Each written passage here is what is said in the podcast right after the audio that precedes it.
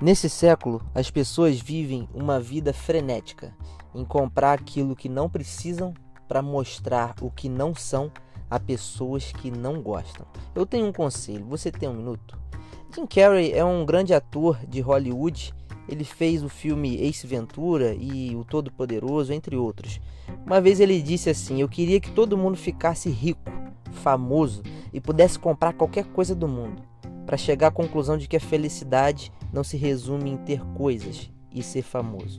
Ele disse isso porque ele sabe que há uma pressão da mídia em ter o carro tal, a roupa tal, o corpo assim, blá, blá, blá, blá, blá, blá, blá, e a lista não para nunca. Acontece que a felicidade ela não está nas coisas que a gente pode ter. Não é errado possuir as coisas. O problema é quando as coisas possuem você.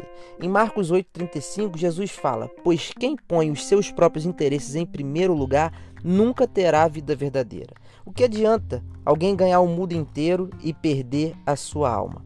O conselho de hoje é: buscar a felicidade onde ela não está é desperdício de tempo.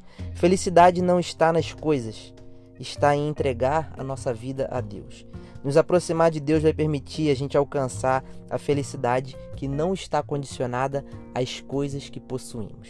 Deus te abençoe.